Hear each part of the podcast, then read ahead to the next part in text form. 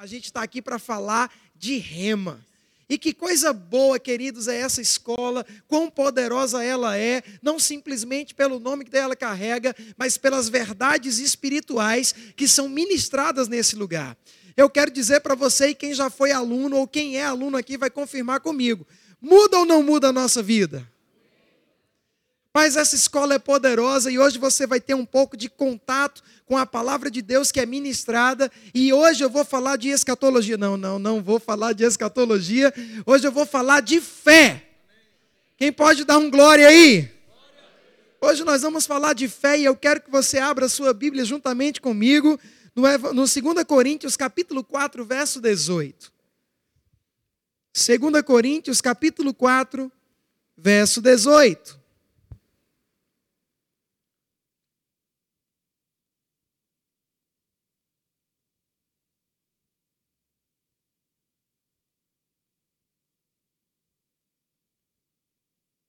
Aleluia. Vou aguardar você abrir a sua Bíblia. Juntos nós vamos navegar pela palavra de Deus. E eu quero te dizer que nenhum de nós sairemos daqui da mesma maneira, não por minha causa, mas por causa da palavra, por causa da unção, porque você decidiu estar nesse lugar. Diz o seguinte: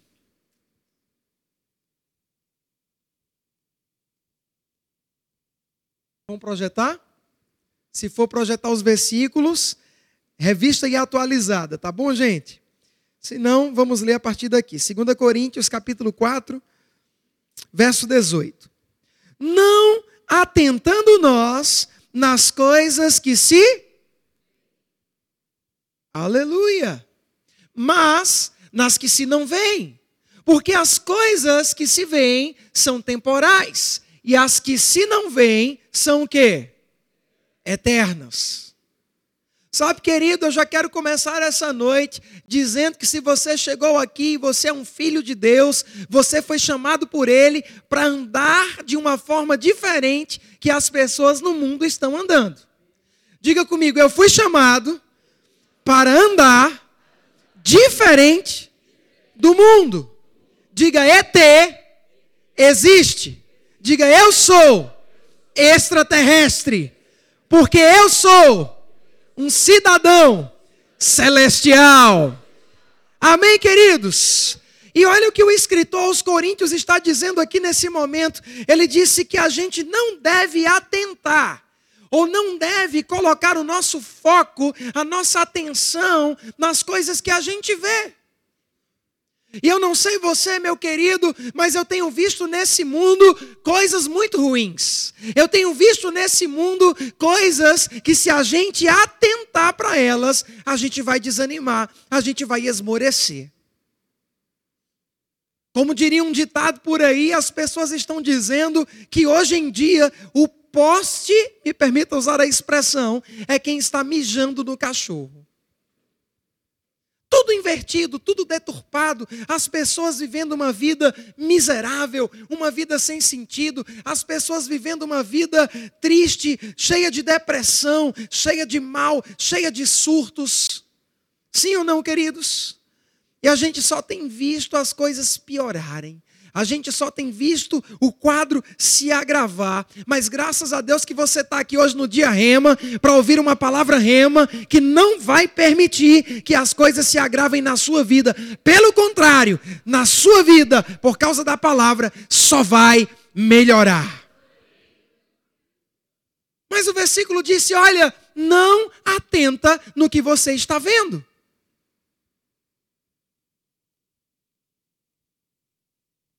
Atenta em quê? Naquilo que você ainda não vê. Porque por mais que o mundo possa estar tenebroso, eu vou te dizer, tudo é passageiro, queridos. Mas há um versículo que diz: passarão céus e terra, mas a minha palavra não passará. Em outras palavras, queridos, eu quero advertir você que é aluno do Rema, que é graduado do Rema ou que está nos visitando nessa noite, que a palavra ela é atemporal, ela não muda com o tempo e você precisa se manter firme, atentando ao que está escrito na palavra, atentando aos conselhos que estão na palavra. Porque não são as circunstâncias que vão transformar a palavra de Deus, mas é a palavra de Deus que tem poder de transformar as circunstâncias. E eu quero que você leia comigo, e hoje a gente vai navegar pela palavra de Deus a respeito de fé, e abra, por gentileza, a sua Bíblia em Gênesis. A gente vai rapidinho passear pela palavra de Deus. A gente vai aprender com alguns personagens hoje à noite. A gente vai falar de Eva, a gente vai falar de Adão, a gente vai falar um pouco de Pedro e vai terminar em Abraão. Amém? Então a gente vai falar de Eva, Adão, Pedro e Abraão. Diga comigo de novo para você ficar atento. Diga Eva, Adão, Pedro e Abraão.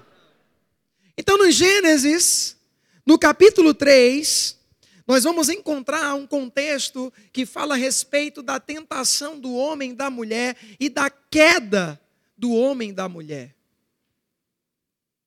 O erro, o equívoco que aquele homem e aquela mulher cometeram lá no jardim. E eu não sei se você sabe, mas eu quero já aqui lançar um fundamento para você. O que significa a palavra fé? O que é fé para você? Quem pode me dizer o que é fé aqui? Graduados do Rema vão ter talvez um versículo na ponta da língua. O que é fé? Vamos lá, fé é a? Fé é a? Vamos todos juntos, diga certeza.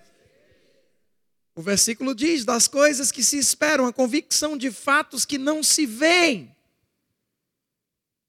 Mas hoje, querido, eu quero te dizer que fé vem de uma palavra grega chamada pistis, que quer dizer P-I-S-T-I-S. E ela significa firme convicção baseada no que se escuta. Firme convicção baseada no que se ouve. Aleluia!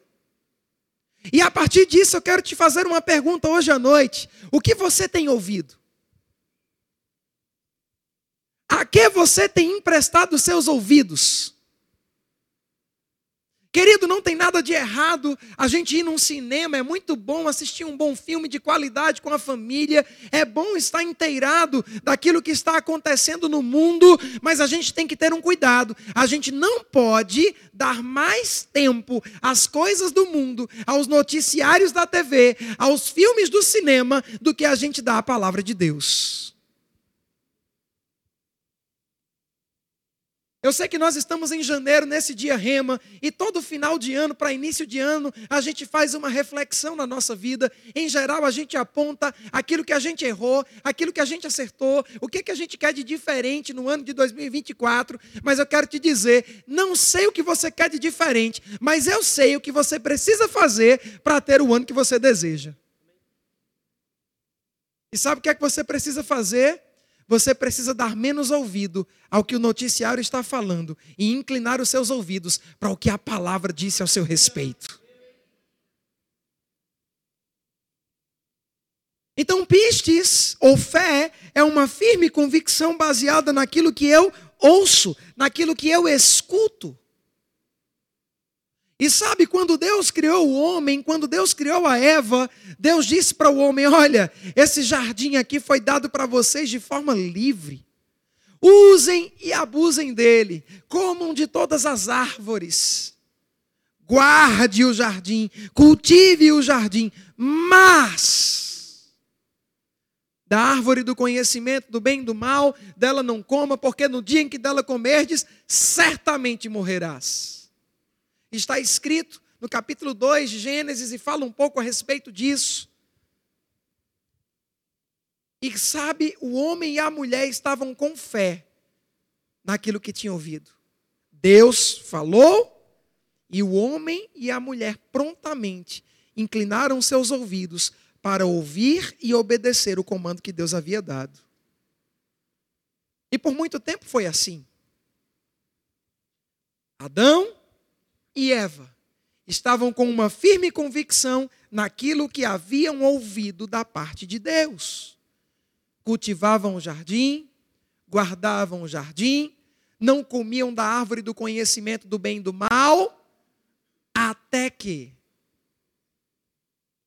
até que a serpente chegou com um novo discurso aos ouvidos de Eva. E aí a gente chega no capítulo 3 de Gênesis, por favor, vamos ler rapidamente. Versículo 4, 5, 6 e 7. Então a serpente disse à mulher: É certo que não morrereis. É porque Deus sabe que no dia em que dele comerdes, vos abrirão os olhos, e como Deus, sereis conhecedores do bem e do. Versículo 6. Como está escrito o início do versículo 6 na sua Bíblia? Que verbo está aí? Ver. Não é esse o verbo?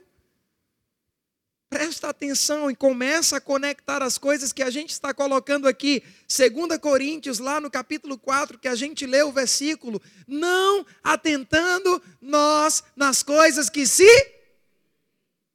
Presta atenção, repito. Não atentando nós nas coisas que se veem. E agora a gente está vendo Eva no versículo 6 do capítulo 3 de Gênesis, começando a atentar no que ela está vendo. A palavra disse que ela vendo, verso 6, a mulher que a árvore era boa para se comer e agradável aos olhos e desejável para dar entendimento, tomou o fruto, o comeu e também deu ao seu marido e ele também comeu. Pergunto eu, não o Senhor, nessa noite para você, por que é que Eva decidiu comer o fruto?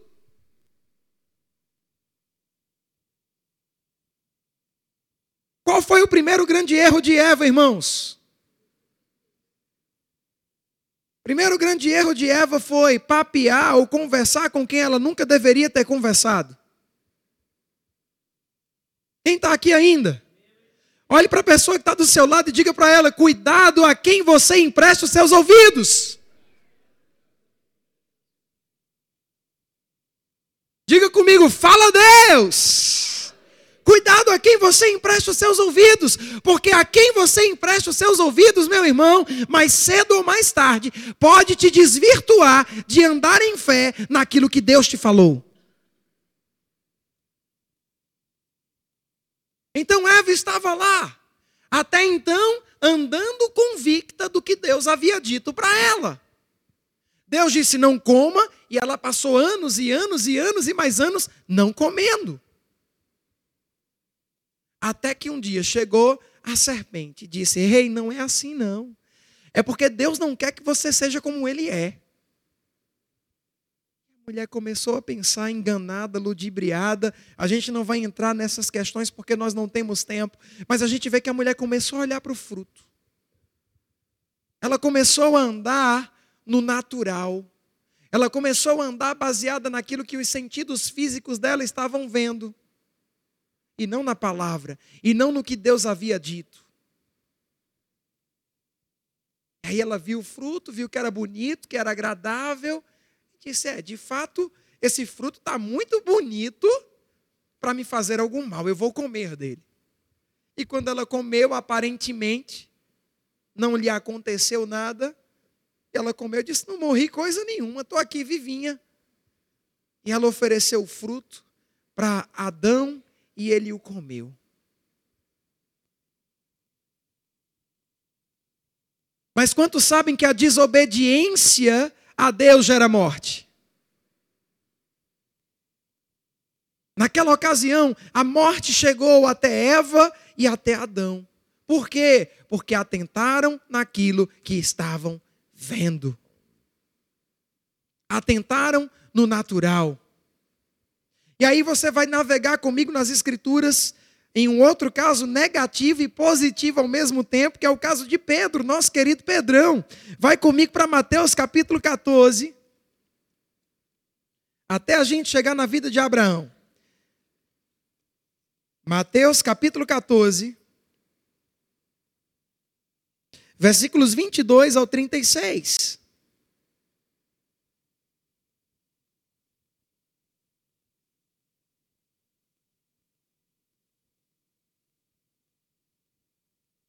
Logo a seguir, compeliu Jesus aos discípulos a embarcar e passar adiante dele para o outro lado, enquanto os despedia das multidões.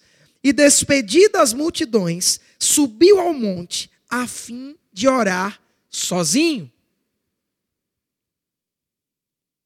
Caindo a tarde, estava ele só. Versículo 24.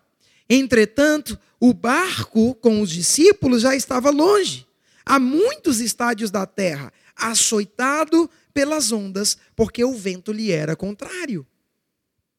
Na quarta vigília da noite, foi Jesus ter com eles, andando por sobre o. E os discípulos, ao quê? Os discípulos ao quê? Olha a visão aqui de novo. A visão é elemento importante na queda de Eva.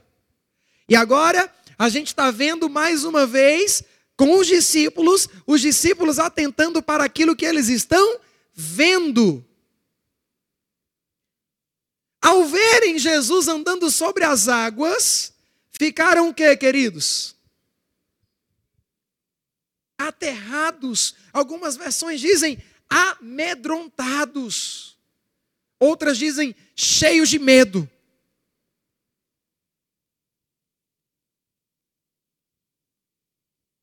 Parece algo interessante, né?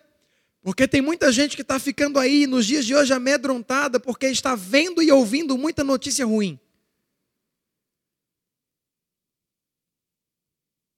Amém, queridos? Os discípulos começaram a ver e ficaram com medo. E exclamaram: É um fantasma! Se fosse nos dias de hoje, talvez dissessem uma alma penada. Meu Deus, socorro, o que é aquilo? E tomados de medo, fizeram o quê? Fizeram o quê, irmãos? Fizeram o quê? Rapaz, eu não sei se você já teve oportunidade, e eu sei que há quem ache graça, há quem ache uma desgraça, mas eu não sei se você já teve oportunidade de ver uma pegadinha daquelas horríveis do Silvio Santos. Sim ou não? Aquelas bem cabulosas.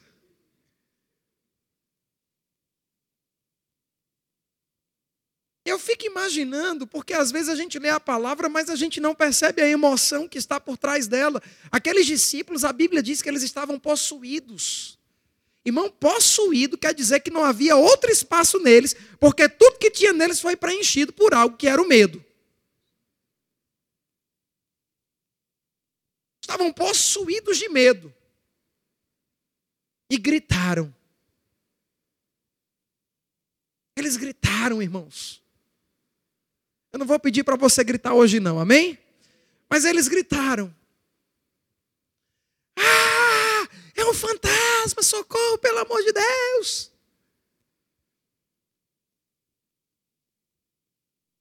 Agora presta atenção no que diz o versículo 27.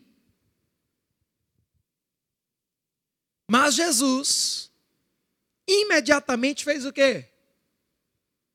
Diz falou ou lhes disse. O que é que Jesus disse? Tem de bom ânimo. Sou eu. Não temais.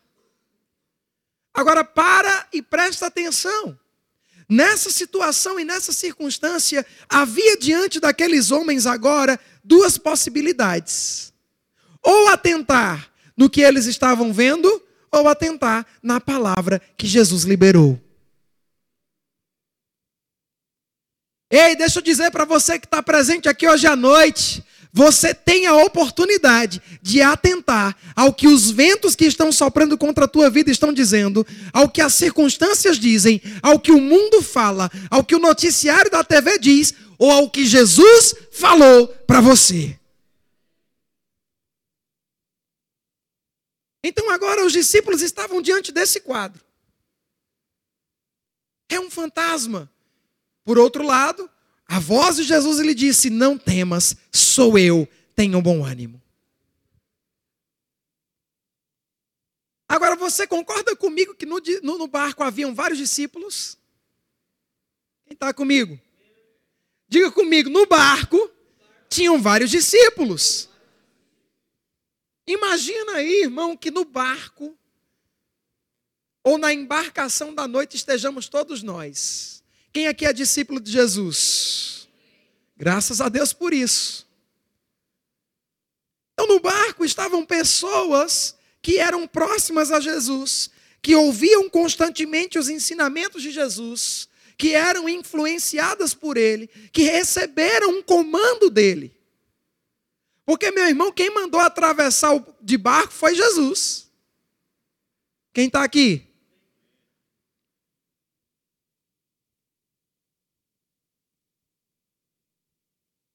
E eram todos próximos. Mas de todos os discípulos, teve um ousado e intrépido. Quem foi ele? Quem foi ele? Quem foi ele? Versículo 29. Versículo 28. Respondendo-lhe Pedro, rapaz, Pedro podia ter vários defeitos, mas um deles não era a falta de ousadia porque ele era ousado. E aí, Pedro, quando ouviu o que Jesus falou, ele tomou uma postura, ele tomou uma atitude. Deixa eu te dizer hoje à noite: não adianta só ouvir o que a palavra diz sobre você. Não adianta somente ouvir o que a palavra de Deus garante sobre você. Você precisa fazer como Pedro, tomar uma atitude.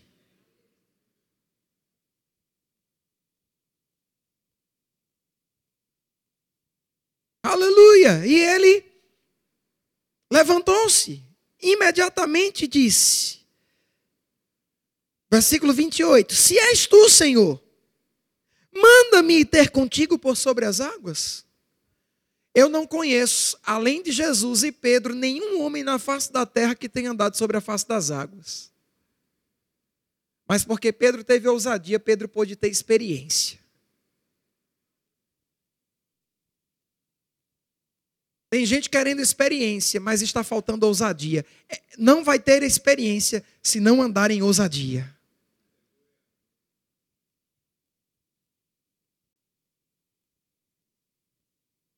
E veja o que diz o versículo 29. E ele disse: Vem. E Pedro, descendo do barco, andou por sobre as águas e foi ter com Jesus.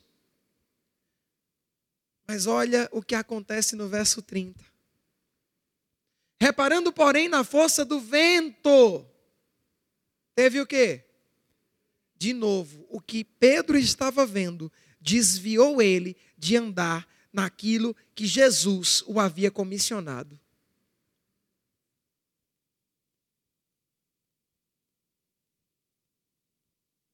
Diga de novo para a pessoa que está do seu lado: cuidado com o que você está vendo. Diga cuidado com o que você está ouvindo. Amém? Isso pode te roubar, irmãos, de viver na plenitude daquilo que Deus, através de Cristo Jesus, te chamou para viver. E o que é que isso tem a ver com fé? Tudo. Porque, como eu falei, fé é pistes, firme convicção baseada no que se ouve. Pedro, quando ouviu Jesus liberar um comando, Pedro teve fé naquilo que Jesus falou. Por que, que Pedro saiu do barco e andou? Porque ele acreditou. Por que, que Pedro saiu do barco? Porque ele estava em fé. Mas o que tirou, o desvirtuou Pedro de viver em fé naquele momento foi quando ele parou de atentar para o que Jesus falou e começou a atentar para aquilo que ele estava vendo.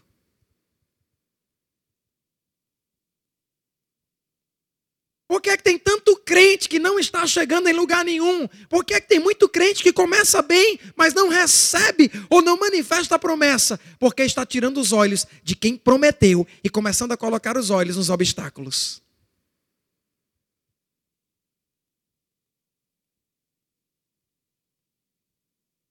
Mas Deus está nos chamando nessa noite, meu irmão, para não colocar os olhos nos obstáculos. Se você gosta de futebol, eu sei que você é de São Paulo, você não é do Rio de Janeiro, você não é flamenguista, mas como diriam os flamenguistas com o Bruno Henrique, você está sendo chamado hoje à noite para estar num outro patamar. Num outro nível.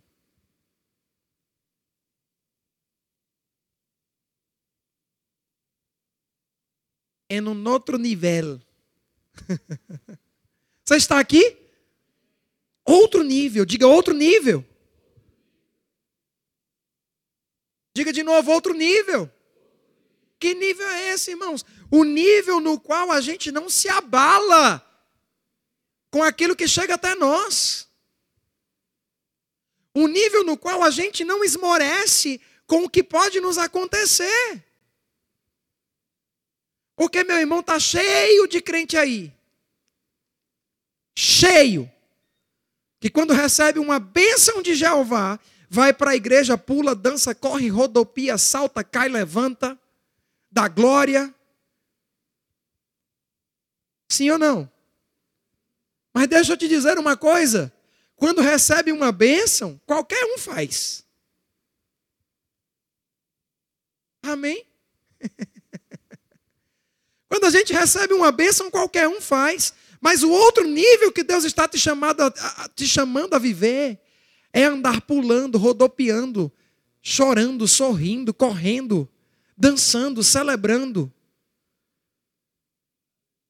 Ainda que você não tenha momentaneamente uma boa notícia para dar, deixa eu te dizer, a maior boa notícia já chegou na tua vida. Em Cristo Jesus você é salvo, em Cristo Jesus você é liberto, em Cristo Jesus nada te falta.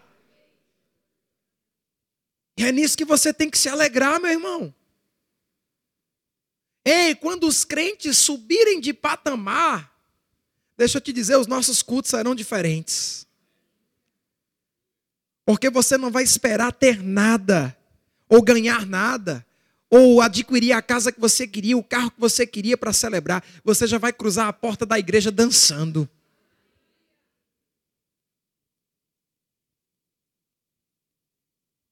Porque a tua alegria não está nas coisas, mas estará naquilo que Deus falou.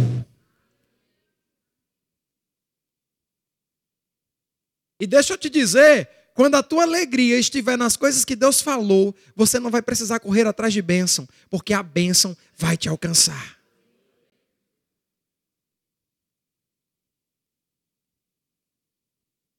Então vejam só, já estamos em mais da metade da administração. Mas a gente viu aqui alguém que errou porque atentou no que viu lá no Antigo Testamento: Eva. A gente pulou para o Novo Testamento e viu alguém que errou. Começou acertando em ousadia, porque ouviu o que Jesus falou e obedeceu, mas errou no final. Começou certo, mas terminou errado, porque começou a reparar no que estava vendo.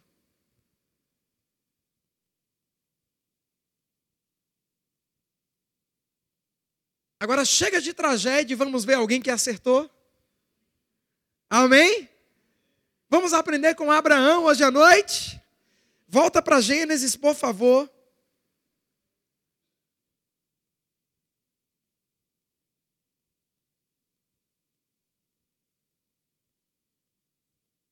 Estamos sendo edificados. Capítulo 12.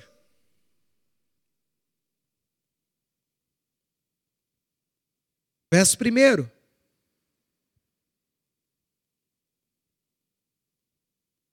Ora, disse o Senhor a quem? Quero ouvir você, a quem? A quem? A quem? Ah, eu estou ouvindo vozes que se distinguem aqui. Tem uns dizendo Abraão, tem outros dizendo Abrão. Mas de fato Deus falou a Abrão. Porque era um homem que ainda não tinha aliança com ele. Sai da tua terra, da tua parentela, da casa do teu pai e vai para um lugar que eu te que eu te Como é a história? Ele não disse Cidinha, sai de Bauru e vai lá para São José do Rio Preto. Ele disse isso? Não. Ele disse: Rodrigo, sai de São José do Rio Preto e vai para Bauru. Ele disse isso? Não. Ele disse: ó, sai de um lugar, do teu lugar, e vai para um lugar que você não sabe onde é e que um dia eu vou te contar.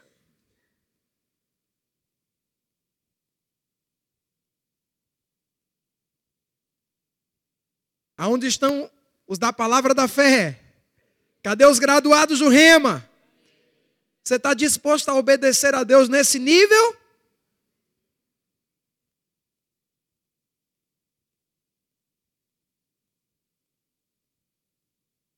Porque Abraão estava. E deixa eu te dizer, ele nem passou dois anos na escola. Quem está comigo?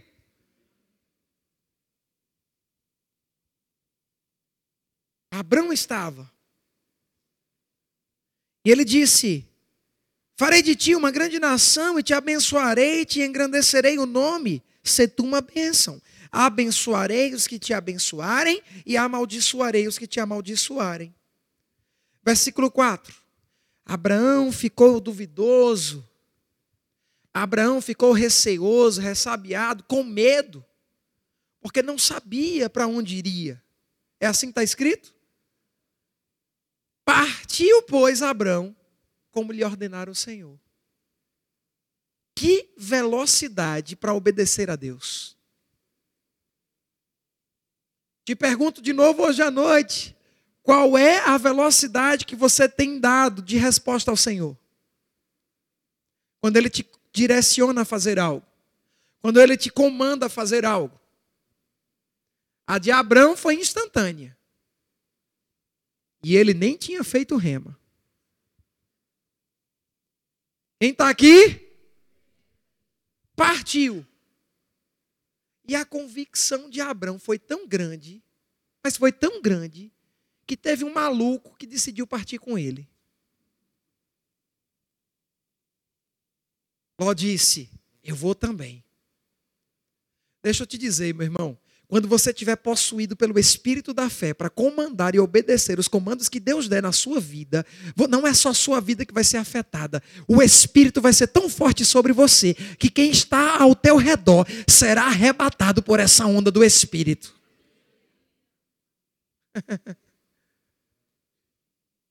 Aleluia! E eles partiram, eles foram, queridos.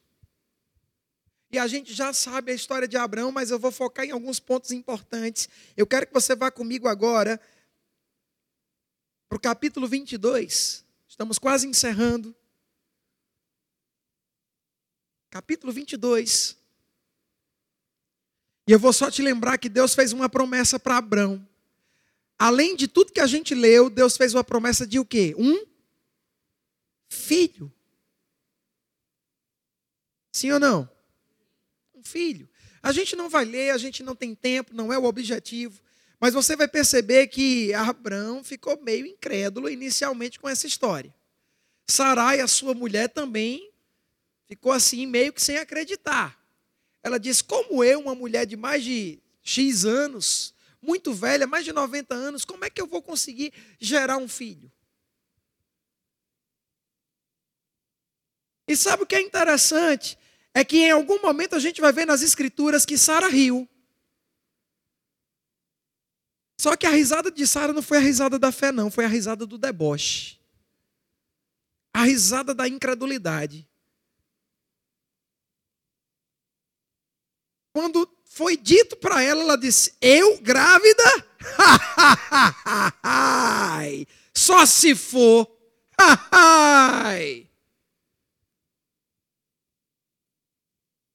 Por que, que ela fez isso? Porque ela estava tentando em quê? No que Deus falou ou no natural? Ela olhou para o corpinho dela. Me permita usar a expressão que já não era mais de uma adolescente. Só tem adultos aqui, amém? Olhou para os seios de sua juventude, que já não estavam mais de sua juventude. Caídos, sem expressão. E ela disse: Que piada de mau gosto é essa? Naquele tempo não tinha cirurgia plástica, não, viu, irmãos? Você está aqui? Que piada de mau gosto é essa? Rio de incredulidade. E Deus só observando. Graças a Deus que Isaac nasce. Sabe o que é que Isaac significa, irmãos? Filho da promessa. Algumas pessoas também dizem filho do riso. Aquilo que Sara ou Sarai considerou como impossível e riu de incredulidade. Deus a fez lembrar e a rir de verdade. E sabe, a gente chega ao capítulo 22, então está lá Abraão, agora não mais Abraão, mas Abraão, feliz da vida. Ora, quem aqui é pai? É bom ou não é ter filho? Mas Abraão estava feliz da vida, com Isaac lá, todo alegre. Eu sou pai de uma bebê de um ano e oito meses praticamente. E é tão bom ser pai, é tão bom chegar em casa, quando abrir a porta, de repente, aquela criancinha olhar e gritar: Papai! Não tem nada que pague. E ela te dá um abraço, ela tem um carinho por você. E eu tenho certeza que Sarai, que agora era Sara, e Abraão, que agora era Abraão, estavam muito felizes. Mas a gente chega no capítulo 22. E no capítulo 22, versículo 1 diz: Depois dessas coisas, pois Deus Abraão, Abraão aprova e disse-lhes: Abraão, e ele respondeu o quê? Eis-me aqui. Eu gosto disso. Porque Abraão não disse: Espera um pouco, Senhor. Eu vou terminar o que eu estou fazendo. Todas as vezes que Deus falava com Abraão, ele de pronto dizia: Eis-me aqui. Estou pronto. O que queres falar? Já estou pronto para obedecer.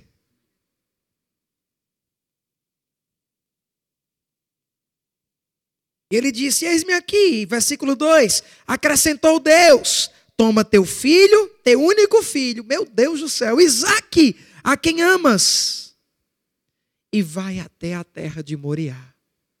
E faz o quê? Oferece ele ali em holocausto sobre os montes que eu te mostrarei. Diga comigo, misericórdia.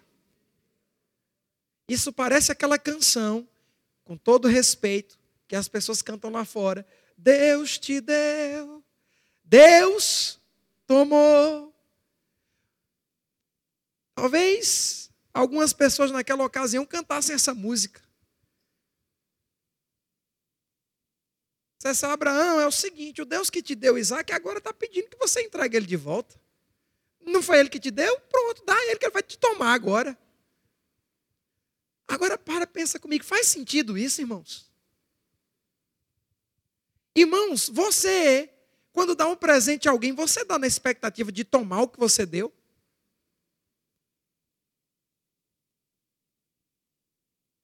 Aleluia! Alguém aqui faz isso? Se fizer, vamos orar por você para a gente repreender. Mas ninguém faz quando a gente dá algo, a gente dá porque quis dar livremente. Amém? E aí, queridos, deixa eu te contar. Aqui dentro desse contexto do capítulo 22, versículo 3, me mostra mais uma vez a prontidão de Abraão. Igualzinha à prontidão que a gente tem, amém? Aleluia! Ô oh, glória! Igual. Versículo seguinte: Levantou-se, pois, Abraão de madrugada. Alguns cristãos, eu já fui crente assembleiano, tem uma canção que diz: De madrugada o crente vai buscar poder. Sim? Quem conhece? Mas olha só. Abraão levantou de madrugada, não para buscar poder, mas para obedecer a Deus.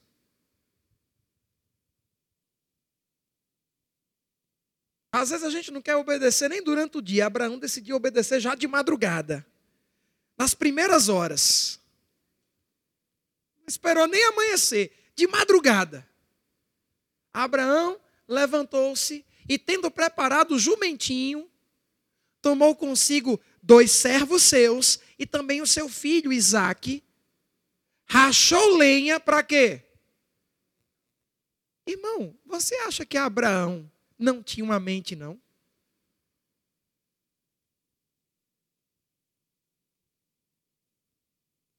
Você acha que em algum momento não chegou para ele a sugestão: que Deus é esse que tu serves? Que te deu um filho e agora quer tirar de ti? Sai dessa loucura. Ou você acha que não chegou sugestões como essa para Abraão? Que Deus é esse que dá e toma? Mas rapaz, Abraão obedeceu rapidamente, obedeceu prontamente. E ele pegou a lenha, rachou a lenha e foi para o lugar que Deus ordenara. Que lugar era esse? O Monte Moriá. Aí veja só, ele não foi de carro. Ele não foi de moto, nem de avião. Versículo 4. Ao terceiro dia. Quanto tempo, irmãos? Quanto tempo? Três dias caminhando, meu amigo, de jumentinho. Ei, o homem podia ter desistido. Enquanto ele caminhava, ele podia ter pensado: rapaz, que negócio é esse? O que é que eu estou indo fazer? Eu estou indo levar meu filho para morrer. Eu mesmo, pelas minhas mãos, eu o matar. Rapaz, eu vou dar meia volta e vou voltar. Três dias, não foram três horas, foram três dias com a possibilidade de pensar e desistir. Quem está aqui ainda?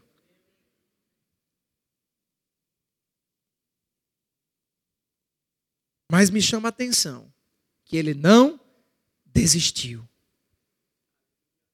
Tem muito crente desistindo por muito menos do que isso. Mas não será assim com os graduados do Rema, amém? Não será assim com os alunos do REM e futuros alunos, porque se você está aqui e você é um visitante, você precisa se expor a essa palavra para que você seja ousado e destemido como o Senhor te chamou para ser. Diga comigo com ousadia, diga: não será assim comigo. Amém? E ele continuou, ele foi indo. E aí vem o golpe de misericórdia. Porque há um ditado no mundo que diz: o que os olhos não veem, o coração não. E pensa num ditado que de um certo modo é verdadeiro. Porque todos nós aqui, acredito eu, já passamos por uma experiência triste que não foi programada por Deus, que é a morte de alguém. E quando a gente sabe que aquela pessoa morreu, a gente está ali no velório, está tudo até razoavelmente bem. Mas quer ver o golpe da dor? É você ver o caixão sendo baixado para a sepultura. Impacto. Sim ou não, irmãos? E aí a Bíblia fala que Abraão, no terceiro dia, ergueu os olhos e viu o quê? Misericórdia. Agora Abraão estava olhando e dizendo: é ali. Eu já estou vendo onde é o lugar. Ele podia ter desistido, sim ou não, queridos? Teve uma oportunidade de desistir. Assim que Deus falou, não desistiu. Imediatamente obedeceu. Teve a oportunidade de desistir nos três dias de caminhada que ele caminhou. Não desistiu. E agora, quando ele estava vendo o lugar, ele teve o pior momento que ele poderia ter desistido.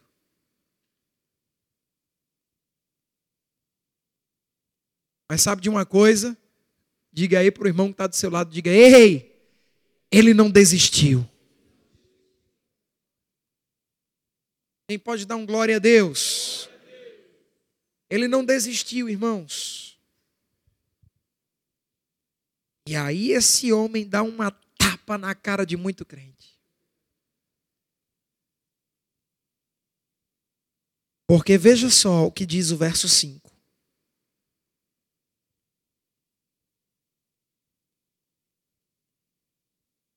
Então, disse Abraão aos seus servos: Esperem aqui com o jumento.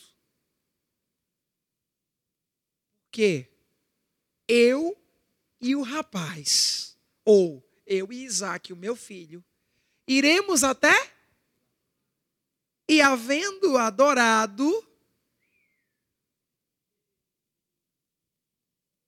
quem voltará? Quem voltará? Quem? Meu Deus, irmãos, eu não vivo por emoções, mas eu estou todo arrepiado agora. A Bíblia disse: Eu e o rapaz iremos até lá, e havendo adorado, voltaremos para junto de vós.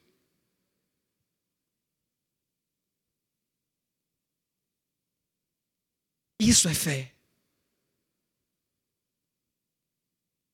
Porque em todo momento Abraão poderia ter atentado no que ele estava vendo. Em todo momento, Abraão poderia ter atentado naquilo que ele tinha ouvido de diferente. E ele podia ter desistido. Mas sabe o que separa Abraão, o homem Abraão, de meninos espirituais? É que Abraão tinha intimidade o suficiente para conhecer o Deus que ele servia.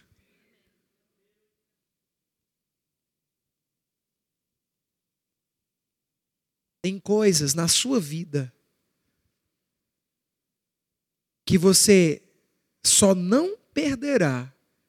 Escuta bem o que eu estou te dizendo. Se você ousar em ter intimidade com Deus.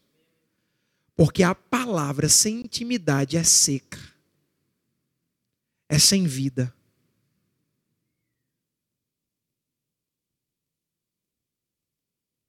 Mas Abraão ele disse: Não importa o que eu tenho ouvido, não importa o Deus a quem eu sirvo, jamais tirará o meu filho.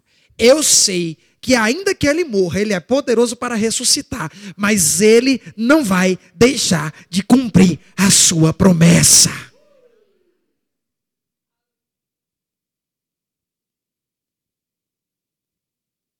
Quem está aqui hoje à noite, quem tem promessa de Deus, ei, deixa eu te dizer, Deus é poderoso para fazer cumprir cada promessa dele sobre a sua vida. A questão não é se Deus é poderoso para cumprir, é se você é, é, é rápido em crer e obedecer no que ele falou.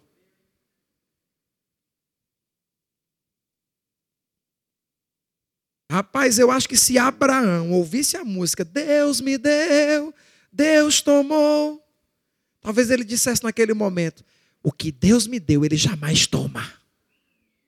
Diga comigo: O que Deus me dá, ele não toma. Diga de novo: O que Deus me dá, ele não toma. Quem pode dar um glória a Deus? Ele não vai tomar, irmãos. Mas Abraão, sem ter o Espírito residindo dentro dele, já estava com mais fé nisso do que muitas vezes a gente tem hoje. Mas eu quero te dizer, meu irmão, saia daqui convicto que o Deus de Abraão é o mesmo ontem, é o mesmo hoje e será para sempre. Aquilo que ele te dá, ele não toma.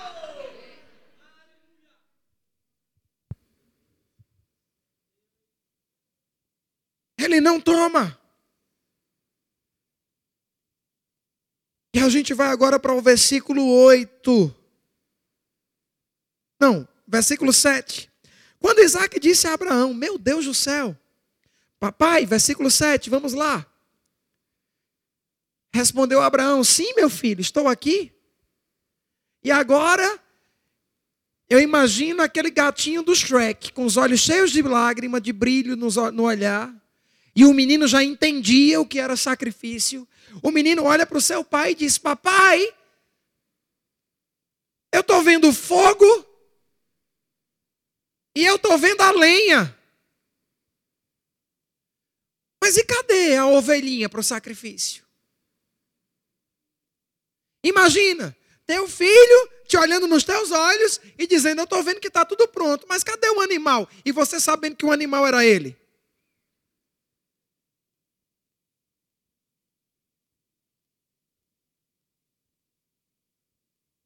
Diga comigo, fala Deus. Onde está o cordeiro para o holocausto? Aí Abraão, agora Abraão desiste. Abraão vai dizer: Não, não, não, não, volta meu filho, vamos embora. O que é que a gente está fazendo aqui? Que loucura é essa? Não, versículo 8. Respondeu Abraão: Uhul! Deus proverá para si, meu filho, o cordeiro para o holocausto.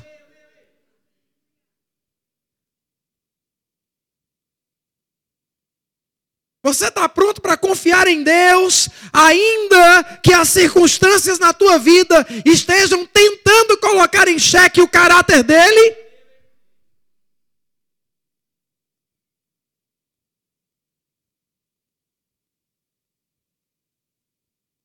Irmão, o homem pode falhar, mas Deus nunca falha. Nunca questione o caráter do seu Deus, porque Ele é bom. Toda boa dádiva, todo dom perfeito, desce lá do alto do Pai das luzes, que nunca muda.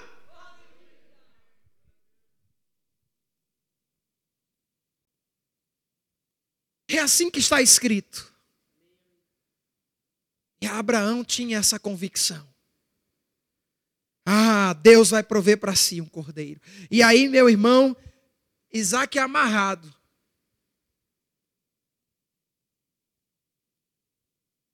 Versículo 9: Chegaram ao lugar que Deus lhe havia designado, e ali edificou Abraão um altar, e pôs a lenha, amarrou Isaac. Meu Deus! Amarrou Isaac. Seu filho deitou no altar em cima da lenha. Verso 10. E estendendo a mão, tomou o cutelo para imolar o filho, ou para sacrificar o filho. Cutelo é uma espécie de machado. Pegou na mão e já estava pronto. Versículo 11. Mas do céu lhe bradou um anjo do Senhor, Abraão, Abraão, e ele respondeu: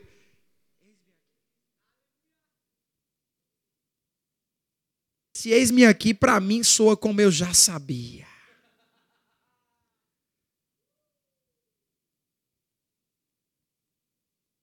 Sabe quando alguém vai para um jogo de futebol que leva o cartaz e fica lá baixado, quando o jogador faz o gol, ele vibra, com um cartaz: Eu já sabia, eu já sabia, eu já sabia. Abraão estava com aquele cartaz no coração dele. Desde o início, nunca duvidando. E vou te dizer, meu irmão, quando ele levantou o machado, que ele ouviu a voz.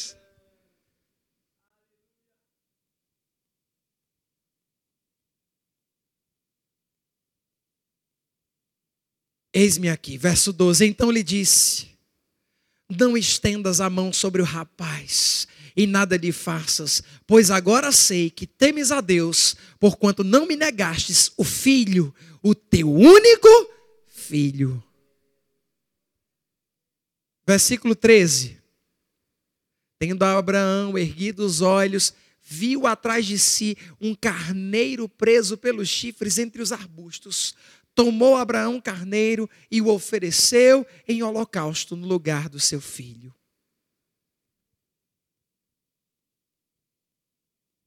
Vou te dizer algo e estamos encaminhando para um encerramento. Deus nunca vai exigir tudo que você tem. Mas Deus vai exigir que tudo que você tem esteja no altar dele. Eu vou dizer de novo: Deus nunca vai exigir tudo que você tem, mas vai exigir que tudo que você tem esteja no altar dele. Porque nada nem ninguém pode ocupar na sua vida o lugar que só lhe cabe. Quem pode dar um amém? Quem pode dar um glória a Deus?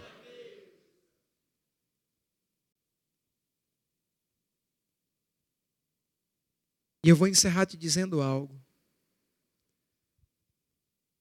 Abraão foi o nosso maior exemplo de fé. Ele de fato foi o nosso pai da fé. E está provado porque que ele é o pai da nossa fé. Tem moral, sim ou não?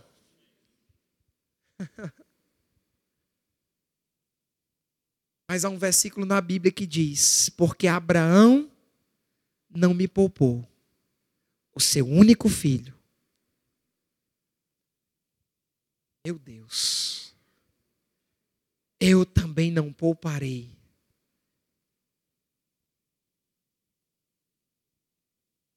Irmãos, você não sabe, mas vocês no Rema, quem já passou pelo Rema sabe disso. Quem não passou, vai passar. Eu creio que você vai se matricular que você vai divulgar essa escola para pessoas, porque as pessoas estão precisando da verdade que vão aprender nessa, nessa escola. Vocês vão ter uma matéria chamada Aliança de Sangue. Nós estamos aqui para exaltar mesmo essa aliança. E sabe, querido, a gente muitas vezes hoje no Oriente, no Ocidente, não valoriza uma aliança. Os homens e as mulheres até têm adulterado no casamento muito facilmente. As pessoas não costumam cumprir os seus contratos. Tudo a gente tem que registrar no papel e documentar, porque infelizmente é uma segurança. Mas nem sempre foi assim. Na verdade, no Ocidente, ou melhor, no Oriente, do outro lado do mundo, nem funciona tanto assim, porque o que vale é a palavra. E só para a gente mexer um pouquinho com quem está do seu lado, pergunte: sua palavra está valendo alguma coisa?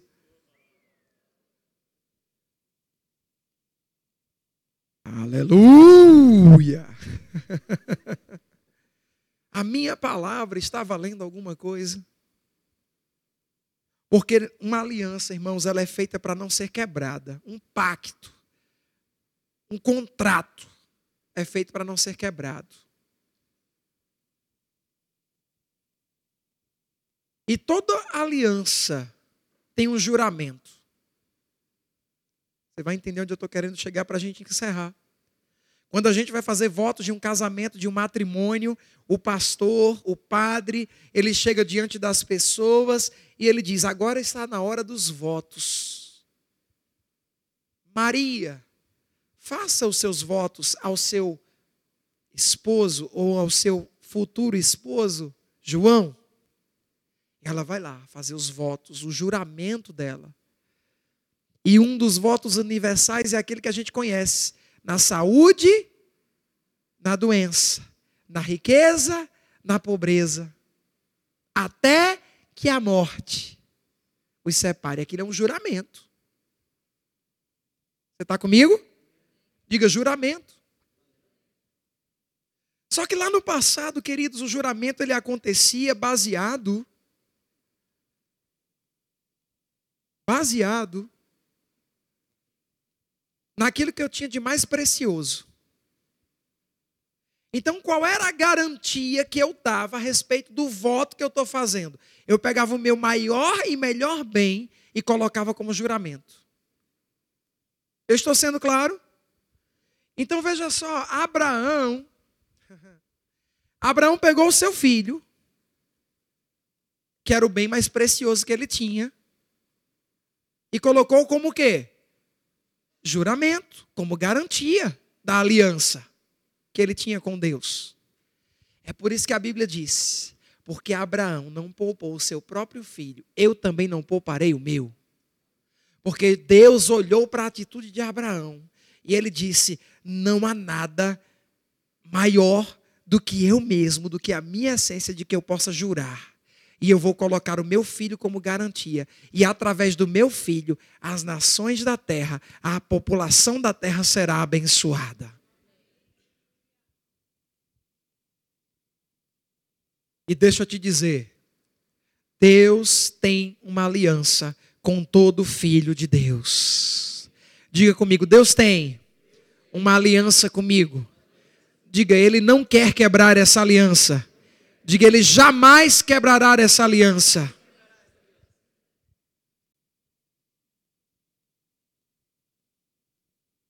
Mas, contudo, entretanto, todavia, cabe a você andar em fé e desfrutar dessa aliança que Jesus fez com você.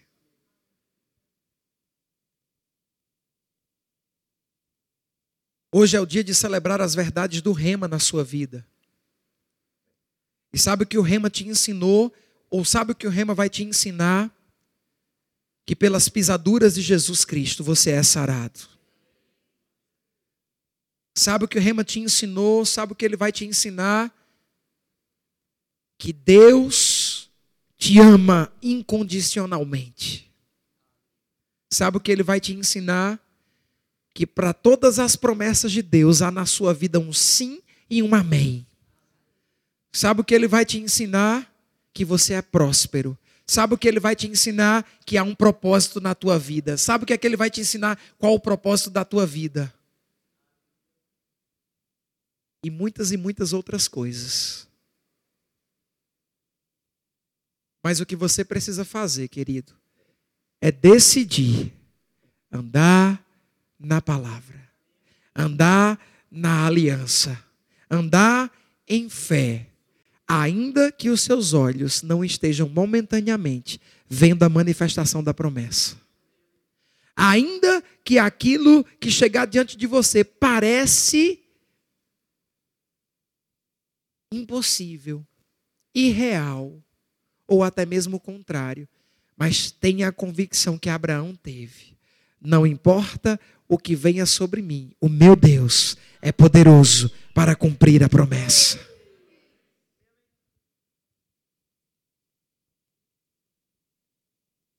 Então eu quero te incentivar nessa noite, no dia rema,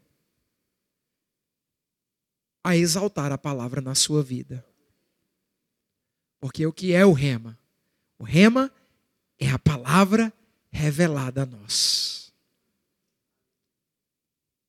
Eu te desafio,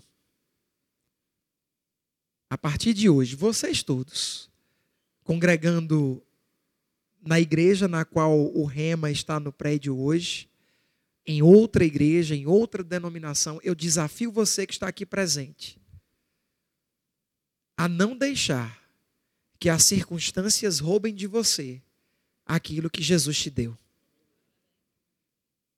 Diga para a pessoa que está do seu lado, diga, não deixe que as circunstâncias roube de você o que Jesus te deu. Sabe o que ele te deu? Alegria. Sabe o que ele te deu? Paz. O castigo que nos traz a paz estava sobre ele. Sabe o que ele te deu? Cura. Sabe o que ele te deu? Provisão. Terceira João está escrito: Amado, desejo que te vá bem em todas as coisas. Faço votos por tua prosperidade, assim como é próspera a tua alma.